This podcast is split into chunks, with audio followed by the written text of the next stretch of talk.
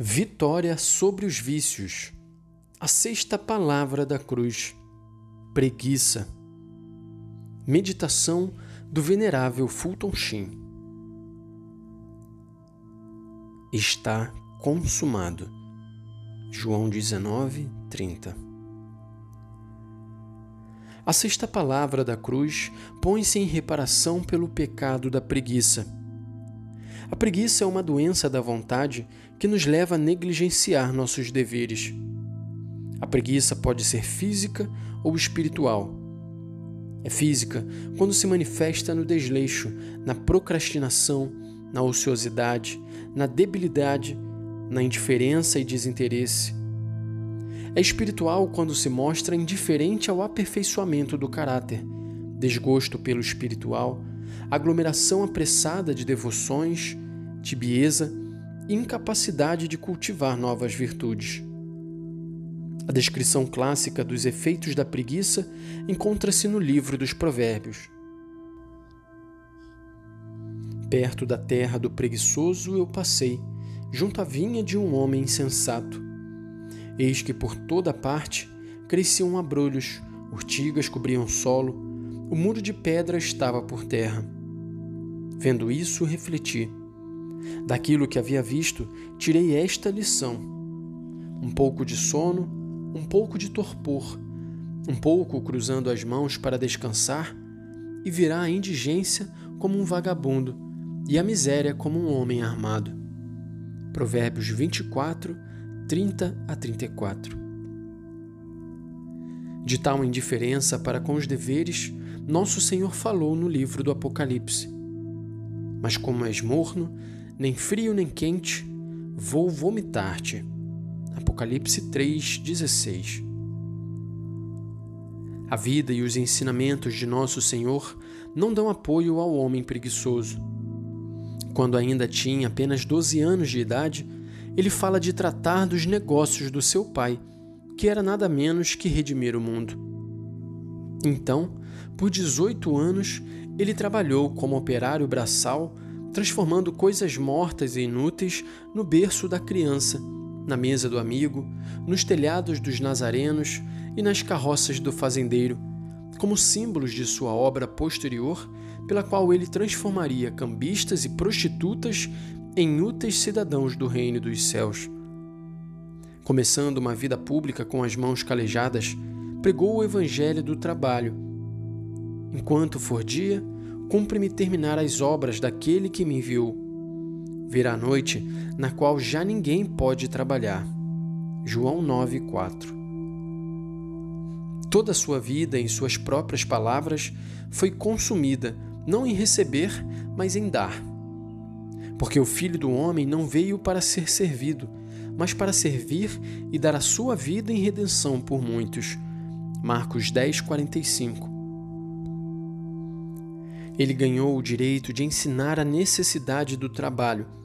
E para que não vivamos na ilusão de que qualquer outro trabalho é mais importante do que a salvação de almas, até mesmo o enterro de nossos pais, disse ao discípulo que pediu tal permissão: Segue-me e deixa que os mortos enterrem seus mortos.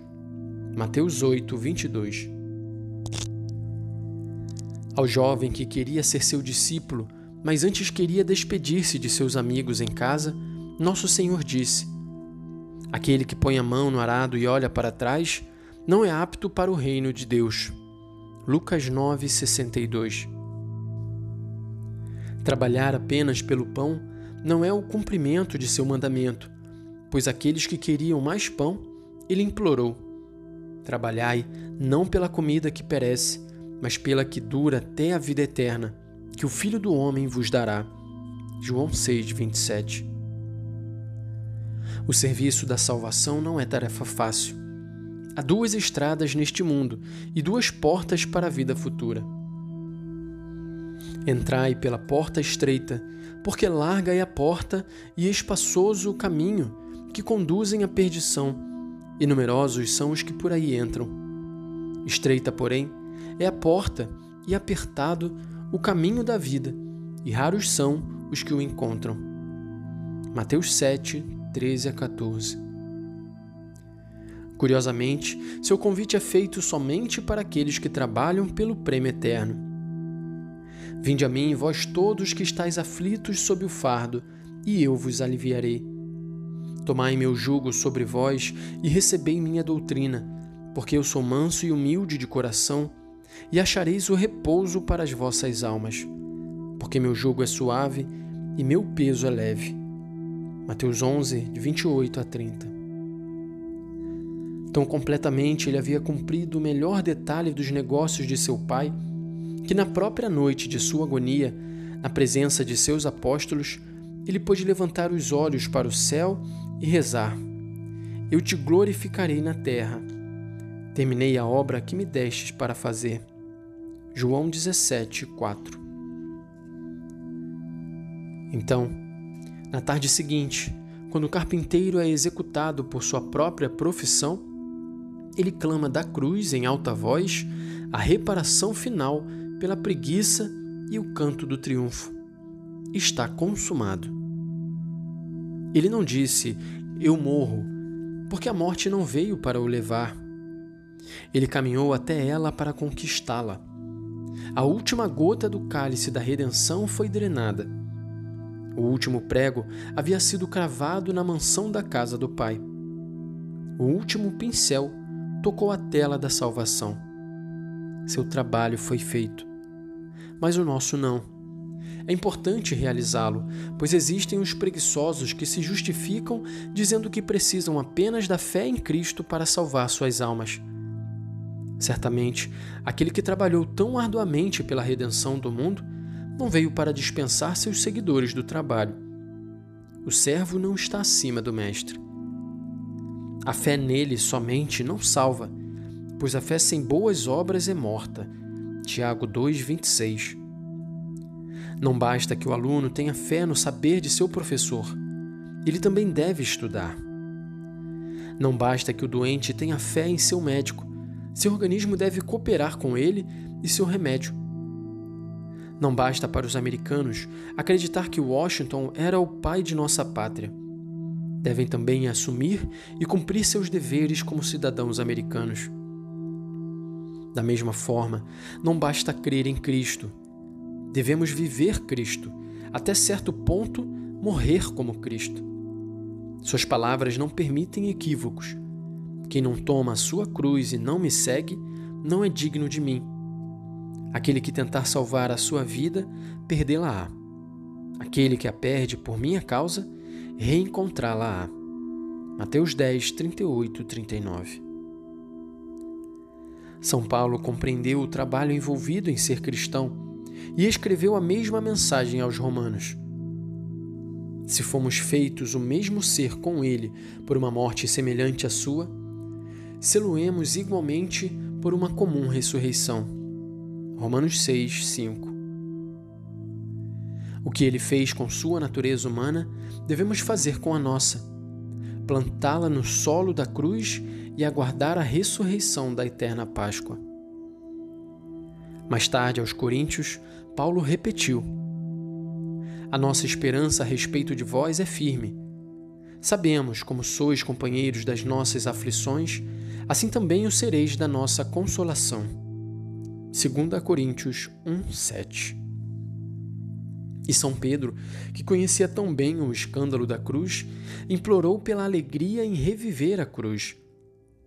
Pelo contrário, alegrai-vos em ser participantes dos sofrimentos de Cristo, para que vos possais alegrar e exultar no dia em que for manifestada a sua glória. 1 de Pedro 4,13 Não há esperança para os espiritualmente preguiçosos nessas injunções. Nosso Senhor é o selo, devemos ser carimbados por Ele. Ele é o padrão, devemos ser modelados a Ele.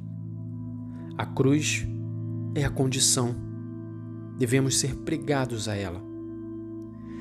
Nosso Senhor amou tanto a sua cruz que ele manteve suas cicatrizes mesmo em sua glória.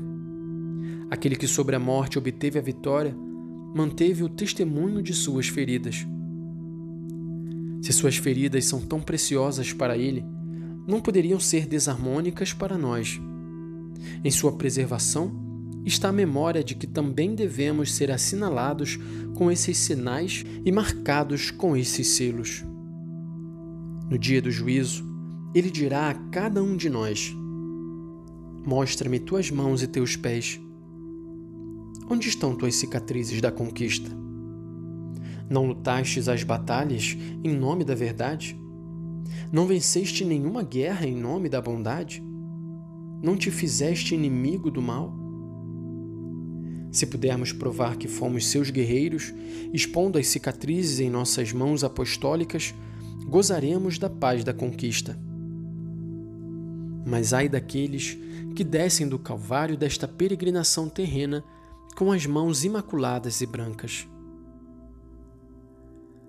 A partir desta sexta palavra da cruz, testemunhando Sua obra consumada e nossas próprias missões inacabadas. Primeiro, devemos tomar cuidado com a preguiça espiritual, pois suas penalidades são tremendas. Segundo, devemos trabalhar por uma vida completa. O Evangelho registra três casos de preguiça: as virgens insensatas, castas mas preguiçosas. As virgens prudentes encheram as suas lâmpadas de azeite e esperam para ouvir os passos do noivo que se aproxima. As virgens insensatas não pensam no azeite e, cansadas de esperar, adormecem. O noivo vem, as virgens prudentes acendem suas lâmpadas e dão as boas-vindas ao noivo. As virgens insensatas saem para comprar azeite mas todos estão dormindo. As lojas estão fechadas. Elas voltam para a festa de casamento, mas a porta está fechada. Elas clamam: Senhor, Senhor, abre-nos. Mas sua resposta é: Em verdade vos digo que não vos conheço. Nosso Senhor conclui a parábola com estas palavras: Vigiai, pois, porque não sabeis nem o dia nem a hora. Mateus 25, 13. Temos um segundo exemplo de preguiça na parábola da figueira estéril. No outro dia, ao saírem de Betânia, Jesus teve fome. Avistou de longe uma figueira coberta de folhas e foi ver se encontrava nela algum fruto. Aproximou-se da árvore, mas só encontrou folhas, pois não era tempo de figos. E disse à figueira: jamais alguém coma fruto de ti. E os discípulos ouviram esta maldição. Marcos 11, 12 a 14. O terceiro exemplo temos na parábola do talento enterrado. Quem recebeu cinco talentos ganhou outros cinco. Quem recebeu dois ganhou outros dois. Mas quem recebeu um, escondeu-o na terra. Dele, o Senhor dos servos disse: Respondeu-lhe seu senhor: Servo mau e preguiçoso, sabias que colho onde não semeei e que recolho onde não espalhei. Devias, pois, levar meu dinheiro ao banco, e à minha volta eu receberia com juros o que é meu. Tirai-lhe este talento e dai-o ao que tem dez. Dar-se-á ao que tem e terá em abundância, mas ao que não tem, tirar-se-á mesmo aquilo que julga ter. Mateus 25, versículos 26, 28 a 30. Ao lado dessas três parábolas, tem-se o perigo da preguiça e a necessidade de trabalho. Tal como a pureza sem boas obras não trouxe salvação às virgens insensatas, também não nos salvará. Quem nada faz corre o risco de perder o pouco que tem. Em outras palavras, é possível perder nossas almas sem fazer nada. Como escaparemos se negligenciarmos? Hebreus 2, 3. Perdemos nossas almas não só pelo mal que fazemos, mas também pelo bem que deixamos de fazer. Negligenciar o corpo enrijecerá os músculos. Negligenciar a mente favorecerá a imbecilidade. Negligenciando a alma, a ruína chegará. Assim como a vida física é a soma das forças que resistem à morte, a vida espiritual é, em certa medida, a soma das forças que resistem ao mal. Negligenciar um antídoto para um veneno inoculado causará a morte por negligência. abandonando as precauções contra o pecado, morreremos por negligência. O céu é uma cidade sobre uma colina, portanto não podemos entrar nele. Precisamos escalar. Aqueles que são muito preguiçosos para a escalada perderão o céu tanto quanto o homem mau que se recusa a procurá-lo. Jamais deve-se pensar que é possível ser indiferente quanto a Deus nesta vida e de repente desenvolver uma capacidade para recebê-lo no momento da morte. De onde virá a aptidão para o céu se a negligenciarmos na terra?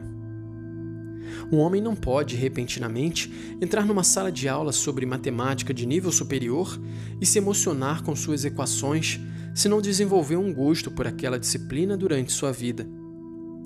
Um paraíso de poetas seria um inferno para aqueles que nunca aprenderam a amar a poesia.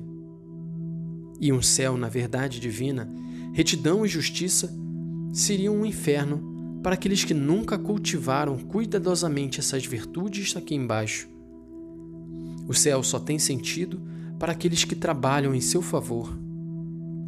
Se esmagarmos toda a inspiração divina, se afogarmos cada iluminação na alma e asfixiarmos todos os caminhos de Cristo em nós, em que lugar estará nossa satisfação por Deus no último dia? As mesmas coisas que negligenciamos serão a causa de nossa ruína. As mesmas coisas que deveríamos ter ministrado em favor do nosso crescimento, então, voltar-se-ão contra nós e ministrarão a nossa decadência.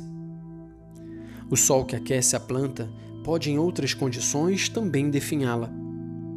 A chuva que nutre a flor pode, em outros momentos, apodrecê-la. Sobre a lama e a cera brilha o mesmo sol. Endurece a lama, mas amolece a cera. A diferença não está no sol, mas naquilo sobre o que ele brilha. O mesmo acontece com Deus. A vida divina que brilha sobre uma alma que o ama suaviza-a para a vida eterna. Aquela mesma vida divina que brilha sobre uma alma preguiçosa, negligente de Deus, endurece-a para a morte eterna. O céu e o inferno são, de igual modo, ambos feitos da bondade divina. A diferença entre os dois vem de nossa reação a essa bondade, e nessa medida também são nossas criações. Tanto Deus quanto o homem são, em diferentes sentidos, criadores do céu e do inferno. Um pouco de atenção, então, a esta palavra da cruz: está consumado. Nós terminamos nossa vocação como ele terminou a sua, na cruz e em nenhum outro lugar. A recompensa da coroa vem somente para os praticantes da verdade e não para seus pregadores ou ouvintes. Ser um praticante implica não em exaurir o que temos, mas o que somos. Não precisamos temer indevidamente pela qualidade de nossa saúde se trabalharmos duro pelo reino de Deus. Ele cuidará de nossa saúde se cuidarmos de sua causa. Em qualquer caso, queimar é melhor que enferrujar. Deixar-se consumir como uma vela em sua totalidade por amor de Deus pode ser para o mundo loucura mas é um proveitoso exercício cristão. A luz da nossa vela, trocada por uma luz muito melhor. Afinal, só uma coisa em nossa vida importa: sermos achados dignos da luz do mundo na hora de sua vinda. Ficai de sobreaviso, vigiai, ele disse. Porque não sabeis quando será o tempo. Será como um homem que, partindo em viagem, deixa sua casa e delega sua autoridade aos seus servos, indicando o trabalho de cada um, e manda ao porteiro que vigie. Vigiai, pois, visto que não sabeis quando o senhor da casa voltará, se à tarde, se à meia-noite, se ao cantar do galo, se pela manhã, para que vindo de repente não vos encontre dormindo. E o que vos digo, digo a todos: vigiai. Marcos 13, 33 a 37 não apenas devemos tomar cuidado com a preguiça espiritual, mas devemos trabalhar em favor de uma vida completa. palavra importante na luta contra a preguiça é consumado. O mundo nos julga pelos resultados. Nosso Senhor nos julga pela maneira como cumprimos e terminamos nossas tarefas designadas. Uma boa vida não é necessariamente uma vida de sucesso. Os semeadores nem sempre são os ceifeiros. Aqueles a quem Deus destina apenas a semear recebem sua recompensa exatamente por aquilo, embora jamais tenham colhido um único feixe para os celeiros eternos. Na parábola dos talentos, a recompensa é de acordo com o desenvolvimento das potencialidades e o cumprimento dos deveres designados. Jesus sentou-se defronte do cofre de esmola e observava como o povo depositava dinheiro nele. Muitos ricos depositavam grandes quantias. Chegando uma pobre viúva, lançou duas pequenas moedas, no valor de apenas um quadrante. E ele chamou os seus discípulos e disse-lhes: Em verdade vos digo, esta pobre viúva depositou mais do que todos os que lançaram no cofre porque todos depositaram do que tinham em abundância. Esta, porém, pôs de sua indigência tudo o que tinha para o seu sustento. Marcos 12, 41 a 44.